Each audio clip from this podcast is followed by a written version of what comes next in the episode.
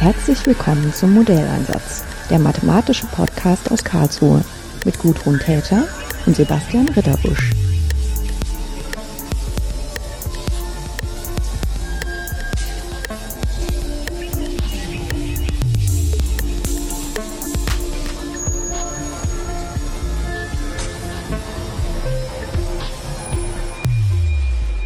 Wir sind hier immer noch auf der Gulasch Programmiernacht in Karlsruhe, dem großen Festival des Entropia e.V., dem Erfahrungskreis des Chaos Computer Clubs hier in Karlsruhe. Und die Gulasch Programmiernacht findet im Zentrum für Kunst und Medien und der Hochschule für Gestaltung statt, wo der Entropia die Chance hat, wirklich diese klasse Veranstaltung stattfinden zu lassen. Und genau jetzt befinden wir uns auch gar nicht im Gebäude, sondern vorm Gebäude.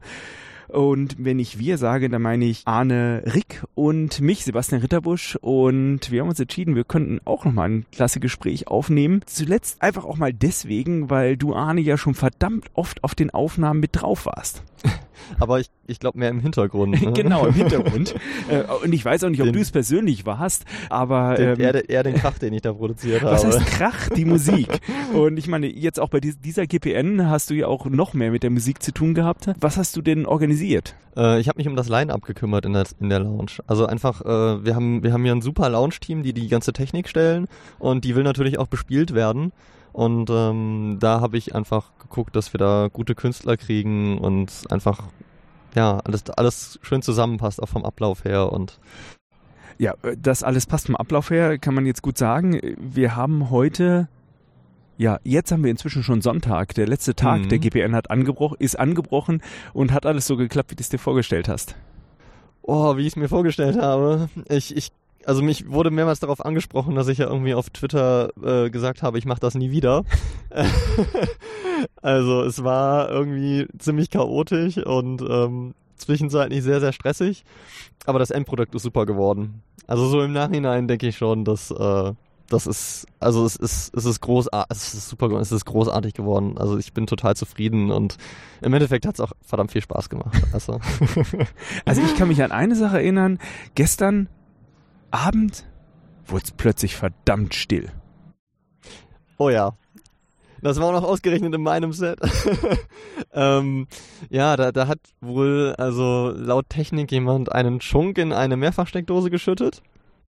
Und dann ist im Keller die Sicherung gesprungen. Und äh, auf der Bühne ist noch alles weitergelaufen, die Endstufe ist weitergelaufen, aber das, was dazwischen hing, das Front of House, das hatte keinen Strom mehr. Und ähm, ja, das mussten wir dann, also da, da ich, soweit ich das mitbekommen habe, war dann auch irgendwie unklar, wer jetzt den Schlüssel überhaupt hat zu dem Raum, in dem die Sicherungen sind. Und das musste dann erstmal alles geklärt werden. Und dann danach, als die Sicherung wieder drin war, ging es dann auch weiter. Äh, ich habe auch nur gemerkt, irgendwann plötzlich ging dann Musik wieder los, fing dann auch, also ich, das habe ich mich gefragt, wie hast du es dann geschafft, es soft wieder angehen zu lassen? Das war tatsächlich einfach genau die Stelle im Set, die dann an der Stelle auch gekommen wäre. Also ich habe mich dann in dem Moment einfach, ich habe ja auch alles live aufgenommen und habe mich dann einfach darum gekümmert, dass die Aufnahme wenigstens vernünftig ist. Also ich habe dann schön auf Kopfhörern weitergemixt und ähm, damit nachher zum Veröffentlichen auch das, das Set immer noch schön ist und ähm, das war einfach gerade, das hat gerade gut gepasst. Und dann hatte ich noch einen neben mir stehen, der hat den Mixer bedient und der hat das dann nochmal schön reingefadet und äh, das, ja. Auf jeden Fall war das so mitten in der Nacht so quasi Stille, also mhm. verglichen zu der normalen Soundkulisse und plötzlich fuhr die Musik wieder hoch und der Saal hat getobt. Ja. Genau, also es hat fast alles perfekt funktioniert, zumindest in der Aufnahme wird es dann auch perfekt sein. Aber das beschreibt auch ein bisschen die Stimmung. Äh, da wird auch mal ein bisschen weiter experimentiert, wobei Chunk in der Steckdose ist wahrscheinlich nicht so eine tolle Idee. Aber gut, ein Versuch ist wert. Aber das ist ja jetzt nicht der Grund, warum wir uns hier unterhalten, äh, denn du hast mal äh, auf Twitter plötzlich äh, ja herausgerufen, dass du dich mit mathematischen Methoden beschäftigst und da habe ich gedacht so Moment bisher wusste ich nur, dass du hier dich um die Musik kümmerst, aber was in aller Welt machst du mit Bézier-Kurven?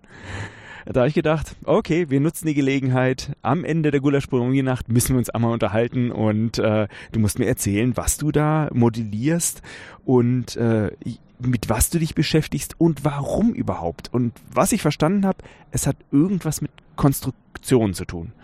Ja, genau. Also es ist meine, meine, ich bin da drauf gestoßen, äh, dadurch, dass ich gerade meine Bachelor-Thesis schreibe äh, an der Hochschule Karlsruhe. Und ähm, ich studiere Bauingenieurwesen, daher auch der Bezug zur Konstruktion. Und so ein bisschen meine Leidenschaft ist die Informatik.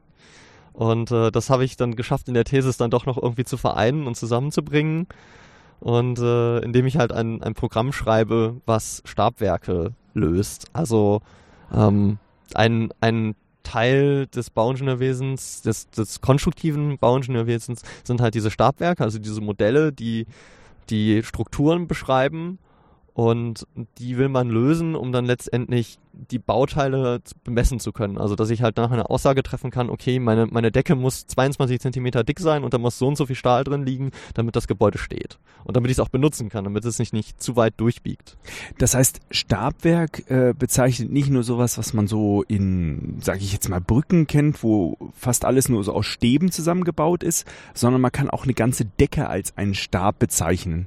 Ja, das ist eine Vereinfachung. Also eine, eine Decke ist jetzt schon ein Bauteil, was, was eine Flächentragwirkung entwickelt. Ähm, da kann man dann nicht mehr mit Stabwerken rangehen. Da würde man dann tatsächlich finite Elemente benutzen, die dann so ein, so ein Netzgitter aufbauen. Aber dieses Netzgitter ist im Endeffekt auch wieder ein, ein Stabwerk, wenn man so möchte, weil das halt einfach diese Stäbe sind, die dann, ne, also diese, diese einzelnen Gitterelemente, ja. Das heißt, man beschäftigt sich mit der Frage, welche Kräfte treten wo auf, wenn ich erstmal modelliert habe, wie die verschiedenen Bestandteile eines Bauwerks zusammengesetzt sind. Genau, beziehungsweise die, man, man hat da Einwirkungen, mhm. die man modelliert und da gibt es halt, also wir haben da, wir haben da ein sehr, sehr tolles System im Bauingenieurwesen, das semi-probabilistische Teilsicherheitsbeiwertesystem ähm, womit man dann berechnen kann, also oder oder zumindest ein Modell hat, also dieses so semi-probabilistisch, da steckt halt drin, dass man halt nicht genau weiß, wie die Einwirkungen auftreten werden, was für Einwirkungen in welcher Kombination, aber das versucht halt so ein bisschen abzubilden. Und dann kann ich sagen, okay, so und so viel Newton, Kilonewton Belastung ist auf meinem Bauteil drauf. Welche Kräfte entstehen dadurch in dem Bauteil, im Verbund mit den anderen Bauteilen, mit denen es halt zusammenträgt. Das heißt, du gibst uns jetzt, gibst uns jetzt quasi so einen Einblick in die Theorie, wie man sich statische Verhältnisse in einem Bauwerk äh, berechnen kann, um, also in deinem Fall jetzt wahrscheinlich zunächst konstruktiv bestimmen zu können, wie ich dann natürlich auch die einzelnen Bauteile auslegen muss. Das ist was anderes, was ein Statiker macht. Statiker würde es so aus der Konstruktion danach bestimmen.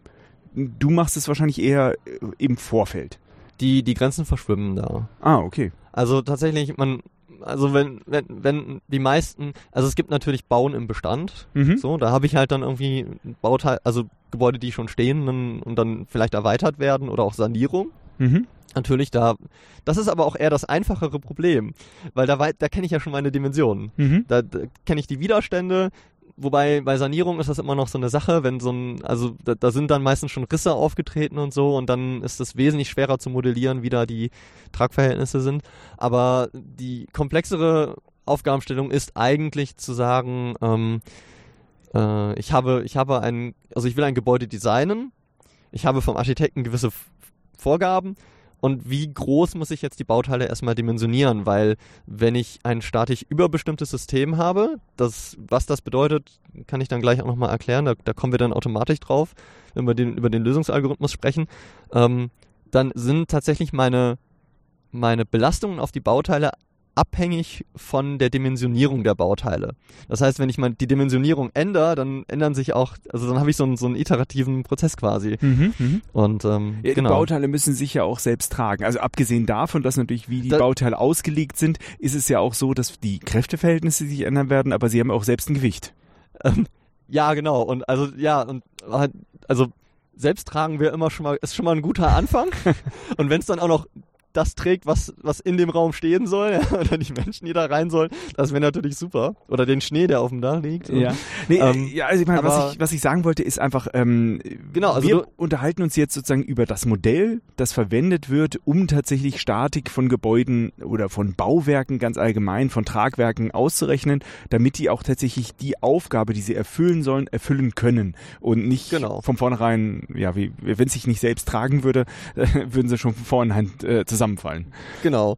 Und äh, ja, natürlich, also Eigen, Eigengewicht ist dann natürlich auch eine Variable, die sich dann ändert mit der Dimensionierung, natürlich. Mhm. Wobei man da schon mal ganz, also Eigengewicht ist relativ, also das kann man schon mal ganz gut über den Daumen einfach peilen, dann rechnet man auf der sicheren Seite und dann mhm. dimensioniert man halt ein bisschen über, aber das äh, das kann man meistens noch ganz gut abschätzen. Und im heutigen Gespräch wollen wir uns erstmal über diese allgemeine, ja, die allgemeinen Varianten unterhalten, wie man so etwas berechnen kann. Äh, und äh, dann kommen wir zu dem Teil, an dem du sozusagen auch ja gerade selbst weiterentwickelst und in deiner Abschlussarbeit auch ja zu einem guten Schluss kommen wirst. Ich meine, wie gut das dann funktioniert, werden wir sehen. Ich. Aber ich meine, es ist ein interessanter Ansatz und für Modelle und Ansätze genau dafür haben wir unseren Podcast und ich freue mich, dass wir uns hier zusammensitzen konnten sitzen können. Unter, unter Sternenhimmel. Ja, unter Sternenhimmel. Ich habe heute schon die ISS gesehen, die vorbeigeflogen ist. Tatsächlich kam sie heute Nacht schon zweimal. Das zweite Mal war ich aber in Gespräch vertieft. Da ja, ich habe es leider auch verpasst. Ich musste mich um die, um die Lounge kümmern. Also gut. Ähm, für dich ist ein Haus ein oder ein Bauwerk ein Stabwerk. Die meisten, genau. Also es gibt halt wirklich wenig, wenige Gebäude, die eine Flächentragwirkung entwickeln, wo ich das nicht mehr einfach auf ein Stabwerk abbilden kann. Also okay, du hast vorhin schon das Beispiel gebracht, dass man auch finite Elemente Netze oder halt solche Tetradernetze zurückführen kann auf Stabwerke, aber äh, sobald ich vom Fachwerkhaus weggehe, fällt mir dieser Zusammenhang schon ein klein bisschen schwerer. Beim Fachwerkhaus ja. sehe ich das. Ja, ja, das, das ist schon anschaulich. Oder auch halt die Brücke, ne? Also es mhm. gibt halt viele Brücken, die in Fachwerken gebaut werden. Da ist das, da ist das ansehnlich. Ähm, ja, im Endeffekt, es ist natürlich ein Modell, es ist eine Vereinfachung. Also ich gehe, ich, ich, im Prinzip nehme ich ja die, eine Dimension raus, in, indem ich halt einfach sage, ich habe ich hab Querschnittswerte und die belege ich eben auf diese Stäbe. Das heißt, ich habe eigentlich ja nur einen, einen ja, ein, eigentlich ein eindimensionales Bauteil. Ne? Ich habe ja einen Stab, der hat einfach keine Ausdehnung, der hat einfach einen Startpunkt und einen Endpunkt. Mhm. Und die, die, die, ja genau, ich belege den halt mit Querschnittswerten. Also, mit also Querschnittswerte meinst du jetzt sowas wie eine Mauer hat eine bestimmte Dicke? Genau. Und die übersetze ich jetzt, das würde sich äh, die Mauer, also auch wenn es jetzt ein Flächenbauwerk ist, wenn ich sie mit Stäben äh, äquivalent setze, müssten die diese Tragfähigkeit haben. Mm, ja, ja, eine ne Wand, also so eine Mauer bildet schon eher so wieder schon eine Flächentragwirkung aus. Da sind wir an der Grenze. Was ein gutes Beispiel jetzt wäre für sowas, wäre jetzt, äh, sagen wir mal, eine äh, das ZKM. Wir können das ZKM nehmen weil ja, ich meine, jetzt bei einer Mauer, denke ich auch, gibt es ja Fenster und um die Fenster herum muss es sich ja wie Stäbe Ja, verhalten. genau, also da ist eben das Problem. Also das sind diese Flächentragwerke, wo man, wo man halt gucken muss, wenn da jetzt Löcher drin sind, äh, wie dann der Kraftfluss ist und so. Und also das kann man dann auch schlecht mit Stabwerken abbilden. Das ist also das gerade schlecht. Genau. Nee, äh, okay, Aber das, gut, ZKM das ist jetzt ein gutes Beispiel, mhm. weil das ist eine, ist eine Munitionsfabrik, eine alte. Mhm. Und die wurde tatsächlich einfach so gebaut, dass man davon ausgeht, irgendwann geht mal was schief und dann werden die Wände einfach rausgepustet, aber das Gebäude soll stehen bleiben. Also halt so das, das Gerippe. Und deswegen ist das tatsächlich einfach als so ein Gerippe gebaut, also so ein Skelett.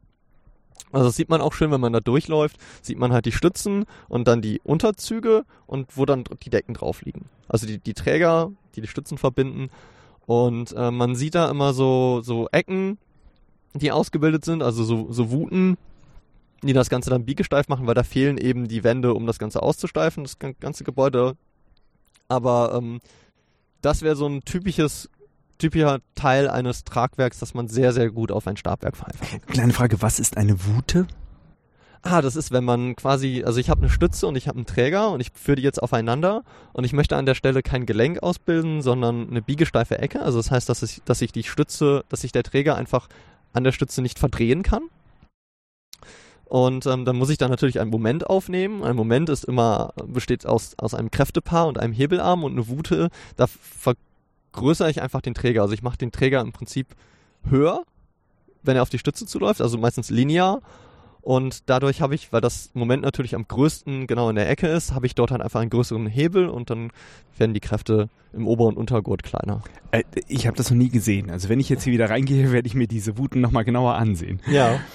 Gut, aber dann äh, geht man also so vor, dass man, ähm, also wenn man ein Gebäude nicht auf Basis dieser Flächenkraft, äh, Flächentragwerke, sondern auf Basis von Stäben konstruiert, dass man in diese äh, Löcher dann auch Wände reinsetzen kann, äh, aber man quasi so einen ja, Gerüst aufbauen kann und wenn man dafür die Statik hat und weiß, das kann so und so viel tragen, auch wenn ich nochmal einen Boden drauflege, dann bin ich auf der sicheren Seite, dann habe ich ja ein Konstruktionsmodell.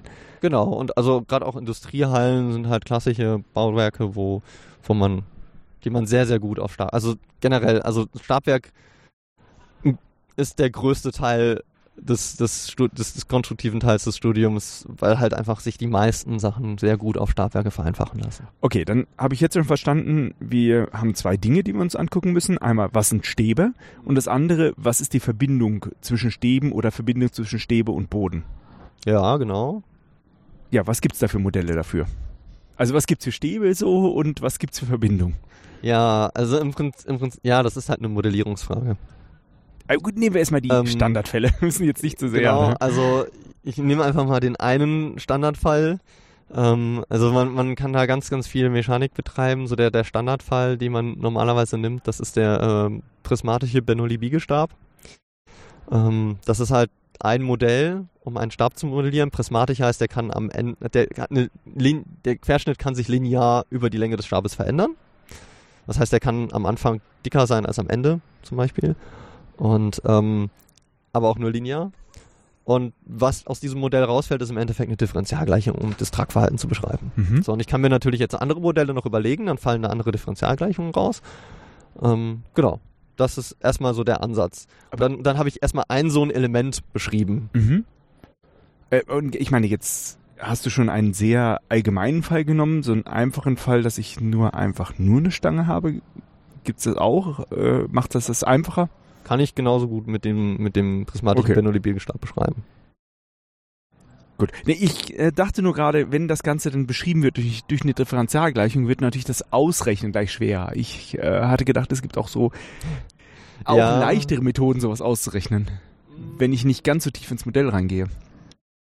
Ja, gibt es, wobei äh, es, also das Ding ist halt, das, das ist einfach ein Fall, den, der, der schon vieles abdeckt, Mhm. noch relativ einfach ist.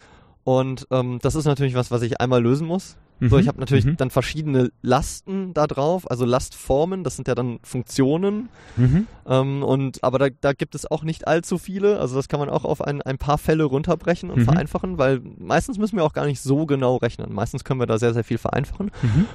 Und dann gucke ich einfach in Tabellenwerke. Okay. Ich muss diese Differentialgleichung nicht mehr lösen. Oh, okay, okay, gut. Dann, Und das- wenn, das- wenn das so das allgemeingültig ist, dann will ich mich Das da. ist so der, auch eigentlich so dieser Ingenieuransatz. Ne? Also ich möchte, ich möchte keine Differentialgleichungen lösen. Ich gucke dann in eine Tabelle und habe Okay. einmal das Modell verstanden und suche mir dann die Lösung Okay. daraus. Gut, also dann äh, ist das ein, ein gutes Modell, was man benutzen kann. Dann ist aber die nächste Frage, was für Verbindungen gibt es? Genau. Ähm, die Verbindungen, also ich kann ein Gelenk ausbilden. Also Rotationsgelenk. Genau, das heißt, die Rotation ist nicht behindert. Das Ding kann sich einfach verdrehen. Mhm, okay, das ist eine Variante. Genau. Und dann kann ich natürlich die beiden, ich habe ja, ich habe ja drei Freiheitsgrade, Rotation und Bewegung in X und Y oder im Bauingenieurwesen sagen wir äh, X und Z, weil ein Z zeigt bei uns auch nach unten, das macht manche Mathematiker so ein bisschen kirre, ähm, ähm, weil einfach die Schwerkraft in die Richtung zeigt und das macht dann für uns alles etwas einfacher. Ähm, genau, und dann habe ich halt eben diese drei Freiheitsgrade, die ich in einer, in einer Verbindung halt entweder behindern kann oder halt als oder freilasse. Okay, auf dem Blatt Papier habe ich wirklich auch nur diese beiden Richtungen, aber Genau. das Haus wird ja typischerweise dreidimensional gebaut. Stimmt, ich habe jetzt schon vorweggenommen, dass wir hier über planare Stabwerke sprechen. Ähm, Ich glaube, Genau, ich das- habe es auch mal erwähnt, aber trotzdem ist, das- äh, sollte man erwähnen, warum es Sinn macht, sich Genau. über 2D Gedanken zu machen. genau. Also das, das Ding ist, ähm, wenn wir ins Dreidimensionale gehen, haben wir neun Freiheitsgrade. Und das macht natürlich alles wesentlich un, also wesentlich komplexer und ähm, macht auch die Ergebnisse unübersichtlicher. Also wenn ich nachher versuche, die Belastung im System zu visualisieren, muss ich schon wirklich wissen, was ich da, also da, da, kommen wir in so einen Bereich, wo ich mir sehr gut darüber bewusst sein muss, wie mein System überhaupt trägt, um evaluieren zu können, ob die Ergebnisse stimmen oder ob ich es falsch moduliert habe oder um überhaupt nachvollziehen zu können, warum die Ergebnisse jetzt so aussehen. Mhm. Im Zweidimensionalen ist das alles ein bisschen intuitiver, ein bisschen einfacher. Also klar, ich gehe von neun Freiheitsgrade auf drei runter. Aber wieso kommt man von 9 auf 3 runter? Also ich meine, ich kann, ich weiß, XY sind vorher 2, das wird ja zu 3, zu x, y und z oder x und z wird zu x, y und z. Ähm, dann habe ich aber auch Drehmomente. Ähm, da kann ich um die x-Achse drehen, um die y und die z-Achse. Genau. Dann wäre ich bei 6. Oh, habe ich mich jetzt verrechnet? Habe ich mich gerade vertan? Warum bin ich bei 9 gelandet? Also, äh, Ach, ich bin bei 9 gelandet. Ja, okay. aber es kann ja sein, dass es 9 werden, wenn man nochmal irgendwelche dynamischen Prozesse mit dazu nimmt. Also so, so Ja. virtuelle Bewegungen oder so. Ja. Also vielleicht tritt das dann noch an der Stelle auf. Also, zumindest sind Ich glaube, ich habe glaub, ich hab gerade was durcheinander geworfen.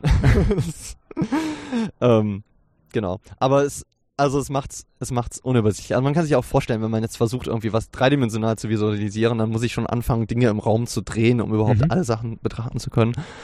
Und ähm, zweidimensional ist das alles einfach, einfach wesentlich einfacher. Äh, Und ich meine, Und- ein Vorteil ist natürlich, äh, man hat weniger Variablen, mit denen man sich beschäftigen muss. Also drei äh, Freiheitsgrade ist äh, schon äh, einiges zu rechnen. Bei sechs wären es nochmal deutlich mehr. Ähm, aber die Frage ist, wie viel verändert sich ähm, grundsätzlich bei der Berücksicht- Berücksichtigung für mehr Variablen? Wird es schlicht einfach nur komplexer, dass man mehr Zeit braucht zu rechnen ähm, und verändert sich die ganze Welt oder ist es einfach nur mehr Rechenaufwand? Und wenn es nur mehr Rechen- Rechenaufwand ist und äh, macht Sinn, auch mal in einer kleineren Dimension zu rechnen. Ja, wobei, also der Rechenaufwand, also das. Es ist, es ist tatsächlich, also unsere Rechner sind mittlerweile so schnell und die Matrizen werden nicht so groß in dem Fall bei diesen Stabwerken, dass man das noch ganz gut berechnen kann. Es ist mehr so eine Interpretationsfrage. Mhm, mhm. Ähm, und es ist einfach auch so, dass die meisten, die meisten Ge Stabwerke, auf die man trifft, die meisten Probleme, auf die man trifft, kann man sehr gut in planaren Stabwerken modellieren. Also man kann auf diese dritte Dimension sehr häufig einfach verzichten, indem man einfach einen, ähm, eine Betrachtung auf das Problem wählt, die das erlaubt, das zu vernachlässigen. Äh, genau das meine ich ja. Wenn, ich meine, ich kann damit sehr, sehr gut leben, mir einen sieben, siebendimensionalen Raum äh, vorzustellen äh, und ich gucke mir dann aber auf dem Blatt Papier nur zwei Dimensionen davon Genau, du, an. du bist Mathematiker, ja, oder? ja, wenn, ja, ja wenn, wenn das für mich die, die wichtigen Probleme betrachtet. Äh, wenn Ja, es genau. natürlich Dinge gibt, die ich jetzt einfach die unten drunter durchgehen müssten, dann kann ich es nicht tun. Aber wenn das halt Genau. bei vielen Gebäuden so ist, dass die Bauform so ist, dass da viele rechte Winkel sind äh, und ich sagen kann, ich kann die, die dritte Dimension wegprojizieren und für den Großteil der Berechnung macht das keine Rolle, dann ist ja okay. Kann ich mal rechte Winkel, aber. Ey, äh, jetzt Beispiel. Ja, also. genau, aber, aber so vom, also so, um, um es mal äh, ins Detail, also da, da auf mein, meinen Fachbereich zu beziehen, äh, also es ist halt einfach so, dass es sehr, sehr wenige Tragwerke gibt, die tatsächlich dreidimensional tragen. Also es gibt, wo man das häufig sieht, sind zum Beispiel Fußballstadien. Da weiß ich, dass es da ein paar Fälle gab, wo, da war dann aber auch tatsächlich der Statiker der Einzige, der dreidimensional gearbeitet hat. Also der Architekt vielleicht noch, um da irgendwie Renderings zu erzeugen, so, aber äh, auch das Fertigbetonteil, Bauwerk, äh, Bau, äh, Fertigbetonteilwerk, was da die Bauteile geliefert hat, die haben alles in 2D gezeichnet, obwohl das sehr, sehr komplizierte Bauteile waren. Einfach, äh, weil's, weil die das da drin geübt sind, die Sachen einfach auf 2D zu projizieren und damit zu arbeiten. Und genauso ist das hier halt auch. Wenn man da einmal so ein Auge für hat und einmal ein Gefühl dafür hat, wie man so ähm, Vereinfachungen, so, so Ansätze gut wählt, dann, dann fährt man da sehr, sehr gut mit. Okay. Das heißt, wir können, äh, wir haben, wir, wir betrachten es jetzt erstmal auch für diesen Podcast in 2D. Ähm, dann haben wir sozusagen in einem Punkt im, Ge- im Gelenk drei Freiheitsgrade und ähm, äh, wenn wir jetzt eine ähm, rotierendes oder wie hast du es genannt, bewegt äh, Gelenk äh, zur Verbindung haben, Genau. ähm, hat man auch diese. Es kann sich in der Position verändern und äh, in, in, in der Rotation. Nur in der Rotation. Nur in der Rotation. Also ja, wir, wir verwechseln jetzt, wir, wir schmeißen jetzt gerade äh, Lagerbedingungen noch mit rein, weil Ah, okay. genau. Also generell kann sich natürlich der Stab erstmal, wenn er einfach nur im Raum ist, in jede Richtung bewegen. Genau, da hat man diese So. Freiheitsgrade, Wenn ich wenn ich es mit dem Boden verbinde, dann gibt es Sonderfälle. Ja, genau. Und wenn ich jetzt irgendwie einen zweiten Stab dazu da bringe, dann kann ich den natürlich äh, äh, biegesteif verbinden. Das Mhm. heißt, die Stäbe können sich zueinander nicht verbiegen. Ah ja, genau, da sind wir. Mhm. Also das heißt, die Stäbe selber verbiegen sich, aber der Winkel, mit dem sie zusammenstoßen, bleibt gleich. Mhm. Der ändert sich nicht. Mhm. Natürlich auch nur genau in dem Punkt, wo sie aufeinander sind. Also das, Mhm. Mhm. Aber ähm, wenn ich da ein Gelenk habe, dann können sie sich frei zueinander verdrehen. Mhm. Haben nur den gleichen Punkt, wo sie sich treffen. Genau. Aber sie sind natürlich frei beweglich im Raum. Also ich hab, bin da direkt in der Dynamik. So dass, also sobald ich die Schwerkraft habe, fällt es mir einfach auf den Boden. Mhm. Und äh, deswegen brauche ich die Lagerbedingungen. Also halt, wenn ich mir jetzt irgendwie so eine Halle vorstelle zum Beispiel, dann ist das einfach der Anschluss von der Stütze auf das Fundament im Boden, wodurch dann die Lasten von der Stütze in den Boden eingeleitet werden. Und jetzt zu dem Fall hier in Deutschland, ähm, abgesehen jetzt vom Reingraben, würde man das einfach in, in, mit einem Betonfuß fest mit dem Boden verbinden. Wenn ich aber in Gebieten bin, wo ich weiß, dass der Boden sich bewegen kann, oder Brückenaufleger, die sind dann beweglich verbunden. Mm. nee, ich, ich sehe es bei Brücken, das sind noch diese Rollen. Genau, also Brücken ist ein gutes Beispiel. Da, da gibt es, genau, da sind diese Rollen und da kann man das auch noch richtig sehen. Mhm. Ich bin so ein Fan von alten Bahnhofshallen, weil man, damals war irgendwie die Arbeitszeit billig und der Stahl irgendwie günstig so und da hat man noch so mit genieteten Anschlüssen gearbeitet und wenn man da mal so ein Auge drauf wirft, kann man bei Bahnhofshallen immer sehr gut erkennen, wie diese, wie diese Hallen tragen. Und da sieht man auch häufig, dass noch so richtig, dass so Gelenke noch richtig ausgebildet werden, eben in diesen Rollen, genau wie in den Brückenlagern. Und ähm, in, das sind halt, das sind halt quasi Loslager. Also das heißt, ich kann diese Lager können sich einfach in eine Richtung bewegen. Ach, das macht man nicht nur, also bei Brücken weiß ich, das ist einfach die Ausdehnung, aber auch bei Gebäuden macht man das auch ganz ohne Erdbebengefahr, so dass die äh, sich frei bewegen können. Einfach, dass wenn es Ausdehnung aus Temperatur gibt, dass es ausgeglichen wird. Frei bewegen ist jetzt. Ja, eher also frei das, bewegen. Wir Ich meine- reden da von sehr, sehr, sehr geringen Verformungen. Ähm, Aber man macht es doch aus dem Grund. Ich meine, würde man es dann fest, äh, man würde es ja machen, Also weil die- es eine Bewegung Das geben Problem muss. mit Dehnungen hat man trotzdem, aber deswegen baut man Dehnungsfugen in den, in den Bodenplatten ein zum Beispiel. Ah, aber wenn man okay. jetzt irgendwie Punktlagerungen hat, dann, dann, genau, Mhm, mhm. dann geht man davon aus, dass sich das Fundament so weit verschieben kann. Also wir reden jetzt wirklich von kleinen Verformungen. Aber äh, verzeih mir bitte, ich gehe geh jetzt weit aus meinem Komfort, aus meiner Komfortzone raus. Ich bin kein Bauingenieur. ja, kein Problem. Genau. Also gut, dann gibt es verschiedene Methoden, wie man sich mit dem Boden verbinden Genau. kann. Aber das ist, also das ist genau so, ein- so ein Bereich, wo man sich dann fragt, okay, wie modelliere ich das jetzt? Mhm. Also ist jetzt so eine, so eine, so eine Punktlagerung, ist das jetzt eine Festlager, ein Loslager? Und ähm, da sind wir in so einem Bereich, natürlich sind das eigentlich ja alles Federn. Ne? Also eigentlich kann sich ja alles bewegen. Und ähm, da, da kommen wir dann in die Modellierung, dass ich dann, also bei so einem Punktfundament würde ich halt schon sagen, das ist einfach ein, ein Festlager. Und dann ist die Frage, bilde ich das jetzt so aus, dass die Stütze sich darauf bewegen kann? Also habe ich da ein Gelenk? Mhm. Und ein Gelenk würde einfach bedeuten, das ist eine Feder, die, sie, die sehr leichtläufig ist, äh, jetzt so mit diesem Federmodell. Und Fast komplett ohne, ohne Steifigkeit. Also ich Genau. habe da gar keinen Widerstand. Genau, und wenn ich wenn ich es im, im Boden verankert habe, ist die Feder sehr steif, weil der Boden mag sich normalerweise nicht so stark Ich gehe bewegen. dann von der Steifigkeit von unendlich aus. Genau, genau. Also äh, d- natürlich ist die Feder virtuell, aber ich meine, das ist ein, Ja. eine Variante, wie man natürlich rechnen kann. Genau. Also in, in manchen, an manchen Stellen kann man das auch gar nicht vernachlässigen und dann macht man genau so eine Modellierung, dass man sagt, ich habe da ein Gelenk, aber das Gelenk ist mit einer Federsteifigkeit behaftet. Gut, und wenn man jetzt rechnen würde, jetzt sieht's für mich wie ein sehr gut definiertes Problem aus. Ich habe äh, mehrere Stäbe drin, äh, ich kann, äh, jeder Stab hat eine bestimmte Länge äh, und ich kann für jede Posi für, für jedes Ende des Stabs äh, kann ich ähm, ja XY bestimmen. Äh, die beiden Enden haben eine Verbindung dadurch, wie, wie der, also welche Richtung er guckt, welchen Winkel er hat.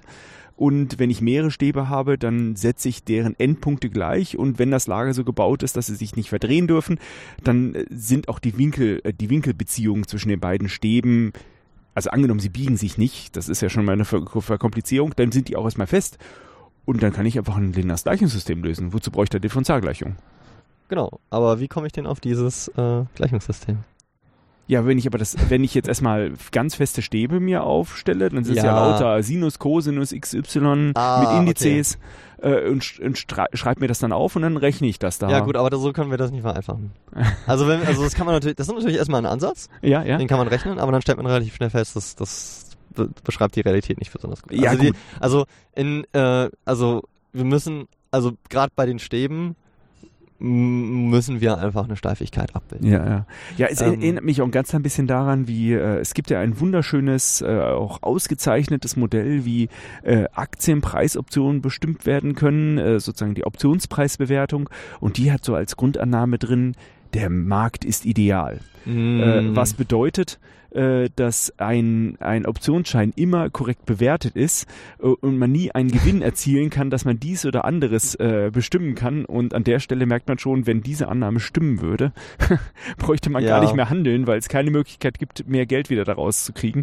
Äh, so ist es natürlich nicht. Und ich meine, auch bei solchen Stäben, ich meine, e- egal was man aufstellt, die biegen sich durch, egal wie hart sie sind. Genau. Also und teilweise gehört das dann zur Konstruktion natürlich auch dazu. ja, also wir könnten auch so, wir könnten auch einfach so bauen, aber das wird keiner bezahlen.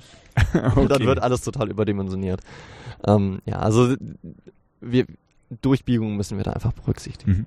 Und ich meine, an manchen Stellen ist es halt natürlich auch wichtig, weil äh, wenn ich mir jetzt vorstelle, dass es natürlich so Erwärmung gibt und wenn es vorher Genau. ausgerechnet perfekt wäre äh, und dann gibt's eine Ausdehnung, dann muss ja irgendwo diese Ausdehnung hin. Oder wenn ich eine Vorkrümmung mit einbauen möchte. Also das heißt zum Beispiel, ich weiß, ich rechne mir aus, wie weit sich meine Decke durchbiegen wird oder mein Träger. Und dann kann ich einen Teil davon ja schon mal im Werk so fertigen, dass er einfach nach oben durchgebogen ist. Und wenn dann die Last drauf kommt, dann biegt er sich, biegt er sich natürlich durch, aber ist dann in seiner Position erstmal gerade und dadurch fällt diese Durchbiegung gar nicht auf. Gut, dann ähm, ist mein naiver Ansatz, dass ich einfach nur ein Gleichensystem löse, im Normalfalle, also eben im Alltag, also in der Praxis nicht benutzbar. Und man muss dort ein bisschen komplizierter vorgehen, weil man einfach auch auf Verformung dieser Stäbe mit einberechnen, nicht nur einberechnen muss, sondern sogar nutzen kann. Genau. Also im Endeffekt löse ich ja ein lineares Gleichungssystem, aber das entsteht ja dadurch, dadurch, dass ich mir eben die Gleichungen, die aus diesen Differentialgleichungen rausfallen, angucke. Ja, wie, wie geht man da vor? Genau, also ich habe ja, wir haben ja schon darüber gesprochen, wir haben so einen Stab. Das ist einfach mein Element, also im Prinzip reden wir hier von der finite Elemente Methode oder einem spezifischen Fall. Und ähm, jetzt habe ich diesen Stab, ich habe da meine Differentialgleichung, die löse ich einmal für alle Lastfälle, die ich mir so ausgedacht habe. Und dann fällt da natürlich jetzt eine Gleichung raus, weil ich habe das natürlich alles schön parametrisiert, damit ich es nur, nur einmal lösen muss und dann nachher einfach mit meinen Variablen reingehen kann. Und ähm, dann fällt da für einen so einen Stab eine 6x6 Matrize raus. 6x6 deswegen, weil ich natürlich, ich habe zwei Enden am Stab. Ist ein finites Element. Ich betrachte nur das Interface, also nur die beiden Stabenden. Mhm. Und an jedem Ende habe ich drei Freiheitsgrade. Mhm. So. Und in diesem, in dieser Matrix äh, stehen dann quasi noch diese Parameter drin. Genau, da steht dann die, die EA, EI ist das, Mhm. heißt das, ist das bei uns. Also E ist das Elastizität, Elastizitätsmodul. Das ist ein, ähm, ein Materialkennwert, der beschreibt einfach nur, bei welcher Last dehnt sich das Material wie weit. Mhm. A ist die Querschnittsgröße, Mhm. wie, wie viel, äh, wie, wie viel Fläche hat mein Querschnitt. Und I ist das äh, Trägheitsmoment, äh, also das ist halt einfach die, also da, da ist halt drin, wie biegesteif ist mein Querschnitt. Also je nachdem, wie ich so einen Querschnitt aufbaue, wenn ich viel Fläche oben und unten habe und in der Mitte, also wie so ein Stahlträger. Stahlträger Mhm, sind halt mhm. genau darauf optimiert.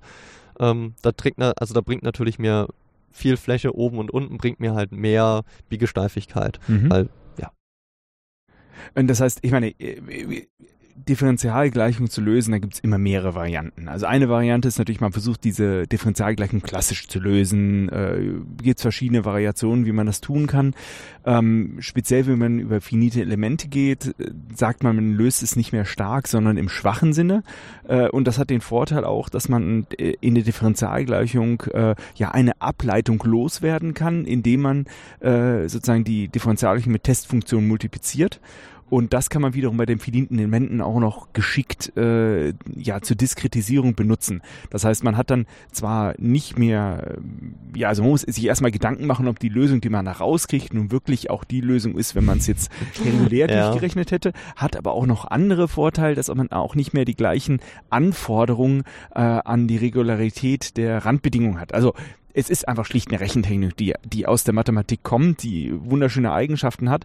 Und in diesem Fall ist es so, äh, dass man äh, einfach auch diese ganzen Prinzipien hier zurückführen kann äh, auf die Berechnung der einzelnen Stäbe und ähm, ja, äh, dann rechnen kann. Trotzdem, ja, ist das jetzt ja die Stelle, wo du mit deiner äh, Forschungsarbeit ansetzt.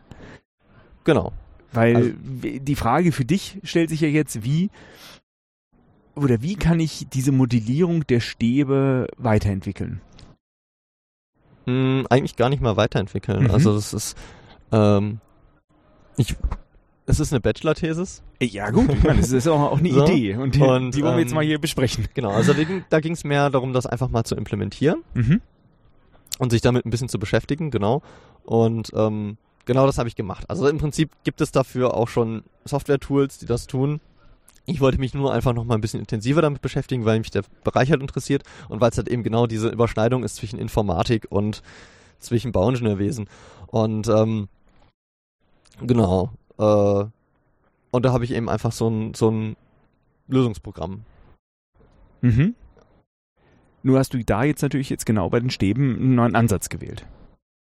Nee, erstmal gar nicht. Also das ist einfach den klassischen Ansatz. Prismatische Bernoulli-Biegestab. Okay. Genau. Und da habe ich auch die Matrizen dann, also ich, ich habe es ein bisschen schöner gelöst, als jetzt vielleicht die, die erstmal der erste Ansatz wäre. Also ich habe genaue Matrizen genommen. Man kann da äh, noch eine Vereinfachung machen, indem man einfach sagt, ich habe äh, äh, ich ver, vernachlässige die Stabkennzahl. Das ist einfach der, also man, man, man geht dann davon aus, dass wenn ich jetzt einen, auf einen Stab drücke oder an einen Stab ziehe, sich dadurch die Biegesteifigkeit nicht verändert.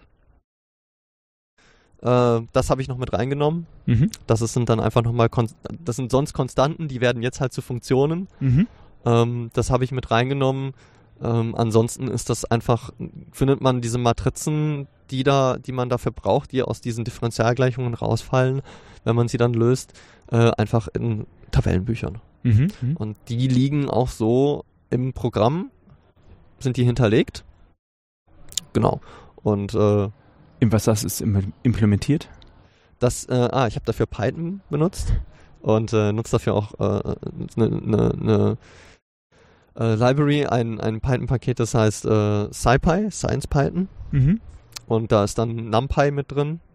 Und äh, da sind halt schon so sehr, sehr gute Datenmodelle für Matrizen drin, die auch ein bisschen optimiert sind. Und da gibt es zum Beispiel auch noch einen, gibt's dann, gibt's dann Lösungsalgorithmen drin, um auch lineare Gleichungssysteme zu lösen.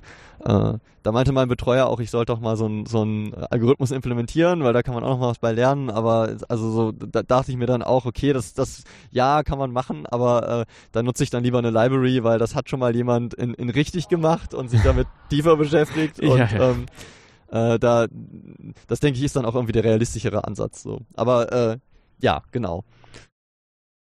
Aber an irgendeiner Stelle musst du doch jetzt mit den Bézier-Kurven hineingekommen sein. Ja, genau. Wir reden ja eigentlich über die, also die, genau. Warum wir hier reden, sind die Bézier-Kurven. Genau. Das ist aber viel, viel später erst aufgetaucht. Ah, Also das, okay. das, ähm, genau, weil, also ich habe halt das alles schön implementiert und das ist auch eigentlich vielleicht mehr eine Fleißarbeit. Man kann sich da noch so ein bisschen verkünsteln. Also ich habe da, ich habe mich dann so ein bisschen vertieft auch in halt meine Leidenschaft der theoretischen Informatik. Also ich habe dann irgendwie für die Eingaben habe ich mir dann Typen-Templates geschrieben, aus denen Parser generiert werden, um CSV-Dateien einzulesen und in die richtigen Typen zu konvertieren, damit ich dann einfach, wo ich dann nachher Higher Order Functions habe, die mir dann Funktionen generieren, die mir Parser generieren und ähm, I get the point. äh, genau, aber das, äh, das hat mir nachher auch nochmal noch mal den Hintern gerettet, weil ich dann nochmal Sachen verändern musste und dann musste ich tatsächlich Dinge nur an einer Stelle ändern und der Rest fällt dann hinten wieder raus automatisch. Das, ähm, da habe ich mich dann, da habe ich meinen, da habe ich mich selber sehr lieb dafür gehabt, dass ich mir einmal die Mühe gemacht habe, das richtig zu machen. Ähm, aber im Endeffekt, ähm, genau, war das mehr so eine Fleißarbeit. Mhm. Und ähm, natürlich musste ich mich dann erstmal mit der Theorie dahinter beschäftigen, tiefer, weil ich meine, ich habe da eine Klausur drin geschrieben, die habe ich auch bestanden, aber dann musste ich mich nicht so tief damit auseinandersetzen. Beziehungsweise ich habe für diese Klausur gelernt, wie das halt so ist, leider, ne? nach dem Bologna-Prozess vor allem äh, lernt man dann mehr für die Klausur als fürs Leben. Und äh, dann habe ich mich da einfach nochmal tiefer mit beschäftigt, mit der Theorie dahinter und mit den verschiedenen Ansätzen und habe dann da eine Implementierung gewählt, die das dann programmiert. Und ähm, dann habe ich mir gedacht, hey, das ist alles voll toll. Und da fallen jetzt irgendwie wieder Matrizen raus als Lösungen, beziehungsweise Vektoren. Aber ähm, eigentlich will ich das visualisieren. Mhm. Wenn ich schon Python nehme und nicht Excel, wie die Ingenieure das oft gerne tun, ähm, dann will ich auch eine Visualisierung bauen, wenn da, da gibt es ja noch andere Python-Packages und so und ähm, dann hätte ich das, würde ich das gerne mal in schön machen und auch nachher irgendwie als Open Source veröffentlichen und vielleicht, äh, vielleicht mag es ja mal einer vielleicht hilft es ja mal einem weiter. Das wäre schön irgendwie, wenn da noch jemand anders was von hat. Das heißt, im Post-Processing bist du jetzt dann auf die Bézier-Kurven gekommen. Genau. Und was sind die jetzt eigentlich? Ja, also diese Bézier-Kurven, das sind, sind, ist auch wieder so ein mathematisches Modell, ähm, was dann so in, als dann so die, die, die, es aufkam, dass man viel mit Vektorgrafiken gearbeitet hat, kam eigentlich raus, dass Bézier-Kurven ja sehr, sehr intuitiv zu benutzen sind. Mhm. Weil Bézier-Kurven, da habe ich quasi einen Startpunkt, einen Endpunkt und zwei Kontrollpunkte. Und diese Kontrollpunkte, wenn ich die jetzt von diesen Endpunkten wegbewege und im Raum bewege, dann ändert sich die Krümmung dieser, dieser Kurve, die daraus entsteht. Und äh, das ist im Prinzip auch wieder ein Satz an Gleichungen, die man lösen kann. Da stecke ich jetzt nicht so tief in der Theorie drin. Ähm, also man, man löst da dann auch Gleichungen und daraus kriegt man dann diese Kurven. Und das ist einfach sehr komfortabel, um diese Kurven zu bedienen Mhm. im Endeffekt. Und die haben noch so ein paar Eigenschaften, die sehr, sehr angenehm sind, gerade wenn man, wenn man irgendwie so Sachen macht wie ich jetzt gerade. Ähm, zum Beispiel, dass wenn ich diese vier Punkte betrachte und mit Linien verbinde, diese Bounding-Box, die daraus entsteht, also dann entsteht ja so ein, so eine, so ein Quadrat, also so eine Raute. Ein ein einschließendes äh, Viereck. Genau, ein Viereck. Und ähm, diese Kurve wird sich nie außerhalb dieses Vierecks bewegen. Die Mhm. findet sich immer innen drin. Und äh, das sind halt so Eigenschaften, die- es gibt noch einige Eigenschaften mehr, die sehr, sehr, sehr angenehm sind, um und die es halt einfach sehr komfortabel machen, diese Bezier-Kurven zu benutzen als, als Modell. Das heißt, die Quelle ist tatsächlich auch, oder sie wurden einfach sehr stark im Konstruktionsbereich benutzt, weil sie einfach auch äh, leicht zu bedienen sind und eigentlich von aller Software unterstützt wird. Und Mittlerweile, äh, ja. Echt ja, viele. gleichzeitig halt auch ähm, für die Konstruktion gute Eigenschaften haben. Also sie Genau. machen das, was man möchte. Nicht Ja, nur so leicht ja. bedienbar sind, sondern es kommt auch was Sinnvolles dabei raus. Ja, genau. Und äh, ja, im Endeffekt sind, ist es auch nochmal ein Spezialfall. Also eigentlich der räumliche Fall ist, sind die Non-Uniform Rational B-Splines, Bezier-Splines. Ähm, das sind dann Flächen, die durch solche Kurven beschrieben werden. Und im zweidimensionalen sind das dann eben. Genau, man kann da auch wieder dreidimensionale Kurven und dann gibt es diesen zweidimensionalen Fall, dieser, den man dann meistens, also meistens meint man mit Bezier-Kurven den zweidimensionalen. Mhm. mhm. Und für dich war es jetzt der Ansatz, dass du sagst, jetzt habe ich die äh, Randbedingungen für äh, meine Stäbe, Genau. ähm, wo dann ja auch womöglich äh, ja, Biegeeigenschaften mit einkodiert sind. Aber wie verhält sich jetzt der Stab mittendrin? Genau, also was bei mir rausfällt, ist im Endeffekt ein Vektor. Mhm. Und ähm, der beschreibt einfach, wie sich die einzelnen Punkte verschieben im Raum und verdrehen. Mhm. Also eben für jeden Punkt, wo zwei Stäbe aufeinandertreffen oder also im, im Prinzip jeweils für ähm, den Start und den Endpunkt von allen Stäben bekomme ich eine Verschiebung in beide, in beide Richtungen Mhm. und eine Verdrehung. Mhm. Und äh, dann, wenn ich das jetzt natürlich versuche zu visualisieren, dann fällt mir plötzlich auf, der Stab verdreht sich und der verschiebt sich, dann kann der schlecht einfach gerade bleiben. Äh, genauso, wenn sich auch noch eine verschieden unterschiedliche Verdrehung an beiden Enden hat. Also die Winkel. Ja, einfach, genau. Dann mm, ist es kein Stab mehr. Das, das kommt nicht mehr hin. Und dann so, hm, Oder die Länge nicht äh, dann stimmt. genau, und wie stelle ich das jetzt dar? Wie visualisiere ich das? Und ähm, vor allem, ähm, ja, dann ich, ich, ich kann es natürlich, wenn ich zeichne, geht das schnell, Mhm. dann kann ich es qualitativ einfach mal abbilden, Mhm. aber ich muss das ja irgendwie programmieren, das heißt, ich muss ja eine Funktion. Also ich meine, ich Angeben. könnte, ich könnte dir jetzt natürlich sagen, ähm, ja, mach dein finite Elemente mit Netz dünner äh, oder dichter. Dichter Genau. heißt es, dass ich einfach die Stäbe nochmal unterteile und Ja, innerhalb richtig. der Stäbe einfach die sage, es ist fest miteinander verbunden. Das ist auch erstmal ein guter Ansatz, also Ja. macht man auch häufig Und, so. und eine andere Variante, die möglich wäre, möglich wäre, wäre ein Rechnen in äh, höherer Ordnung. Äh, dass ich sozusagen nicht nur an den Endpunkten eine äh, ja, Verdrehung bekomme, sondern auch die Ableitung dieser Endpunkte und ich dann nicht nur wie eine gerade Linie die beiden verbinden kann, sondern dann auch ein äh, Polynom höherer Ordnung zwischen den beiden verbinden kann. Genau. Natürlich, das geht wiederum nur, wenn man mehr Eigenschaften fordert von den Randdaten, äh, Ja. die man nicht unbedingt dann auch hat. Also das kann man beliebig weit treiben. Ich, ich hätte jetzt im Prinzip hingehen müssen und diese Differentialgleichungen nochmal um, umformulieren und neu lösen müssen. Ja, aber das sind, das sind so zwei typische Ansätze. Genau. Entweder man erhö erhöht die Ordnung, das ist dann so eine P-Erhöhung, oder man erhöht äh, die, den, die Anzahl der Elemente, eine N-Erhöhung. Äh, beides hat unterschiedliche Auswirkungen auf die Rechengeschwindigkeit. Ähm, aber in jedem Fall, also man, die Weichheit der Verbindung kriegt man durch eine höhere P-Ordnung, ähm, äh, die, mehr Detail innerhalb der Elemente durch eine höhere N-Ordnung.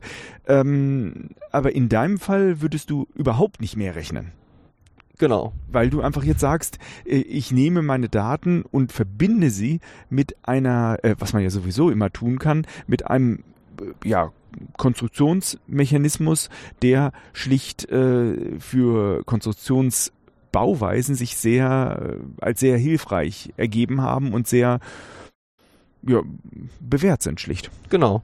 Also ich habe das, ich habe das irgendwie gesehen in der Visualisierung und habe mir gedacht, hey, ich habe da mal was mit mit äh, mit Splines gemacht, mit Bezier-Kurven. Ähm, und warum nehme ich da nicht einfach mal diese Bezier-Kurven dafür? Mhm. Ich habe einfach, einfach gar nicht groß nachgedacht. Es war einfach so ein, so, eine, so ein intuitiver Schritt, wo ich gesagt habe, hey, ich guck mir einfach mal an, wie das aussieht. Denn der, der Grund, warum ich da überhaupt drauf gekommen bin, war, ich habe ja diese, diese Start- und Endpunkte habe ich ja gegeben. Die kenne ich ja, weil ich kenne ja die Verschiebung an den Punkten. Ich weiß auch, ähm, ich weiß auch, äh, ähm, mit, mit welchem, also ich brauche ja diese Kontrollpunkte Mhm. und ich weiß mit von, ich kenne den Winkel, also wenn ich mir jetzt vorstelle, ich ziehe diesen Kontrollpunkt von dem Ursprungspunkt weg, dann kenne ich den, den Winkel, auf, auf den ich den abbilde, weil ich habe ja die Rot Rotation an dem Punkt. Das Mhm. sind ja meine beiden Freiheitsgrade. Mhm, mhm. Das Einzige, was ich jetzt nicht kenne, ist natürlich den Abstand von dem Kontrollpunkt von dem Ursprungspunkt. Und den habe ich einfach mal ganz naiv, habe ich gesagt, äh, ich wähle jetzt einfach die Mitte des Stabes für beide Punkte und habe das einfach mal schnell runterprogrammiert. Das war jetzt einmal einen, einen Abend kurz, kurz ein bisschen was runterhacken und guck mir mal an, was dabei rauskommt. Und es ist für eine qualitative Darstellung erstmal ein sehr, sehr guter Ansatz. Also es sieht sehr glaubwürdig aus. es ist, ähm, also es ist im Ende- Endeffekt genau das, was wir, wenn wir das Ganze von Hand rechnen im Studium, um das Ganze zu begreifen, dann zeichnet man auch so qualitative Darstellungen von Hand. Die sind, da, da geht es einfach nur darum zu begreifen, wie sich so Systeme verformen. Und genauso sieht das dann auch aus. Also das, das kam halt ziemlich nah da dran. Das war dann eigentlich auch der Moment, wo ich mir dachte so, hey, okay, das ist vielleicht gar nicht mal so ein schlechter Ansatz. Ich meine, ich kann es jetzt auch einfach nochmal beschreiben. Ich habe dir gerade schon gesagt, die herkömmlichen Varianten wären äh, die Anzahl der Stützpunkte erhöhen, also n, oder die Anzahl der Ort, äh, die Ordnung erhöhen, dass ich nicht mehr durch Graden verbinde, durch, durch, sondern durch Polynome verbinde. Ähm, da hängt man halt dann immer in der stückweisen polynomialen Interpolation. Ja, genau. Und ähm, äh, die Bézier-Kurven sind ja ein bisschen mehr als nur eine polynomiale Interpolation. Äh, dementsprechend oder ist eine spezielle Art von polynomialer Interpolation, die du Genau. durchführst, obwohl die Originaldaten äh, jetzt nicht äh, das vorhergesehen haben, dass du da polynomial arbeitest. Und das ist so ähm, Interpolation durch spezielle Funktionen kann besser funktionieren als äh, die reine ähm, ja, polynomiale Interpolation, ähm, äh, wo man einfach mit weniger Parametern schneller eine höhere äh, Abbildungsgenauigkeit hinbekommt. Das kann man natürlich auch noch genauer äh, sozusagen analysieren, aber Ja. ganz grundsätzlich sowas ist immer möglich äh, und äh, man kann das natürlich auch noch weitergehend berechnen. Ich bin mir sicher, also wenn man mit höherer Ordnung auch rechnen würde, könntest du sofort auch die äh, optimalen, also mit geringster Fehler äh, betre äh, betreffenden äh, Abstände der Kontrollpunkte berechnen. Aber trotzdem, wenn du sie festlegst, also das kann man wahrscheinlich auch ausrechnen, kommt man wahrscheinlich auch zu einem guten Wert, der auch äh, Dinge sehr schön darstellt. Also dumm ist das Verfahren jetzt ganz sicher nicht. Es und ist wundert es auch nicht, dass du dann ganz schöne Ergebnisse bekommst. es ist erstmal ein naiver Ansatz. ja, also Zu eh, sagen, wie ich will ich die sagen, Mitte des Stabes. es ne, ist kein offensichtlicher Fehler dabei. Das möchte ich, so erscheint es jetzt. Ja, genau, für mich genau. Also es ist, es ist naiv, aber wenn man, also ich habe mir dann auch irgendwie mal weiter darüber natürlich Gedanken gemacht.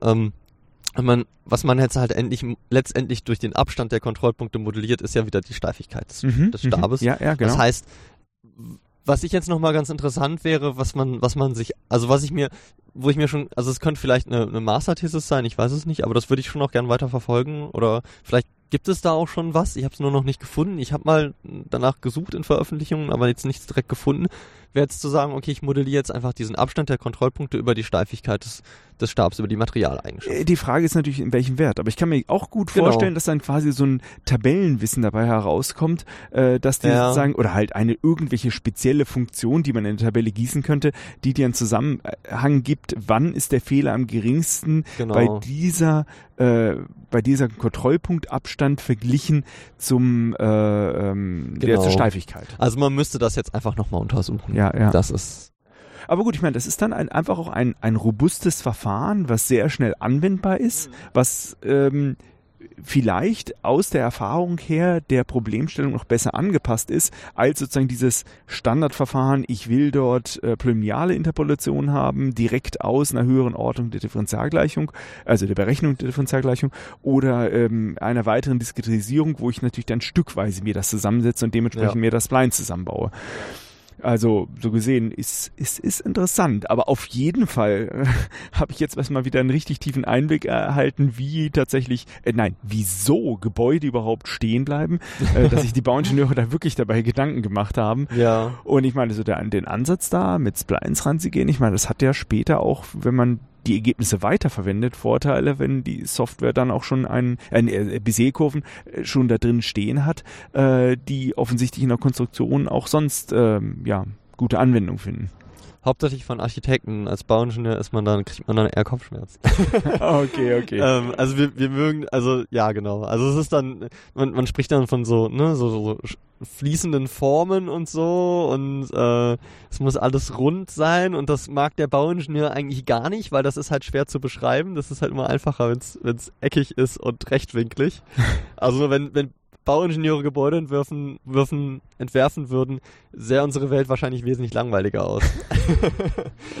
Na gut, ich meine, du schreibst momentan natürlich noch an deiner Arbeit, wir werden gucken, was noch dabei rauskommt, aber als Ansatz finde ich das schon mal sehr faszinierend und ich habe auf jeden Fall jetzt eine ganze Menge von dir gelernt, wie diese Stabwerke aufgebaut werden und berechnet werden. Also das muss man sich einmal so auch vorstellen, wie die Modelle da reinspielen, wo es Vereinfachungen gibt für die Wirklichkeit, aber auf der anderen Seite es trotzdem noch so allgemein ist, dass die die offensichtlich die meisten Gebäude auch stehen nach dieser Berechnung.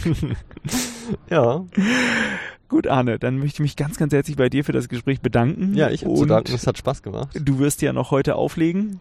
Genau, ich spiele nachher noch das äh, Abschlussset, um das Ganze hier irgendwie nochmal abzurunden und zu verabschieden. Das ja, wunderbare Veranstaltung. Ist die Gulasch-Programmiernacht auch wieder für ein Jahr vorbei. Oh ja, schade ist. es könnte, es könnte gerne noch irgendwie die nächste Woche weitergehen. Das ist wirklich, dieses Jahr ist es wunderschön geworden. Na gut, dann will ich dich von den letzten Stunden der Nacht auch nicht abhalten und vielen, vielen Dank, dass du Zeit fürs Gespräch gemacht ja, hast.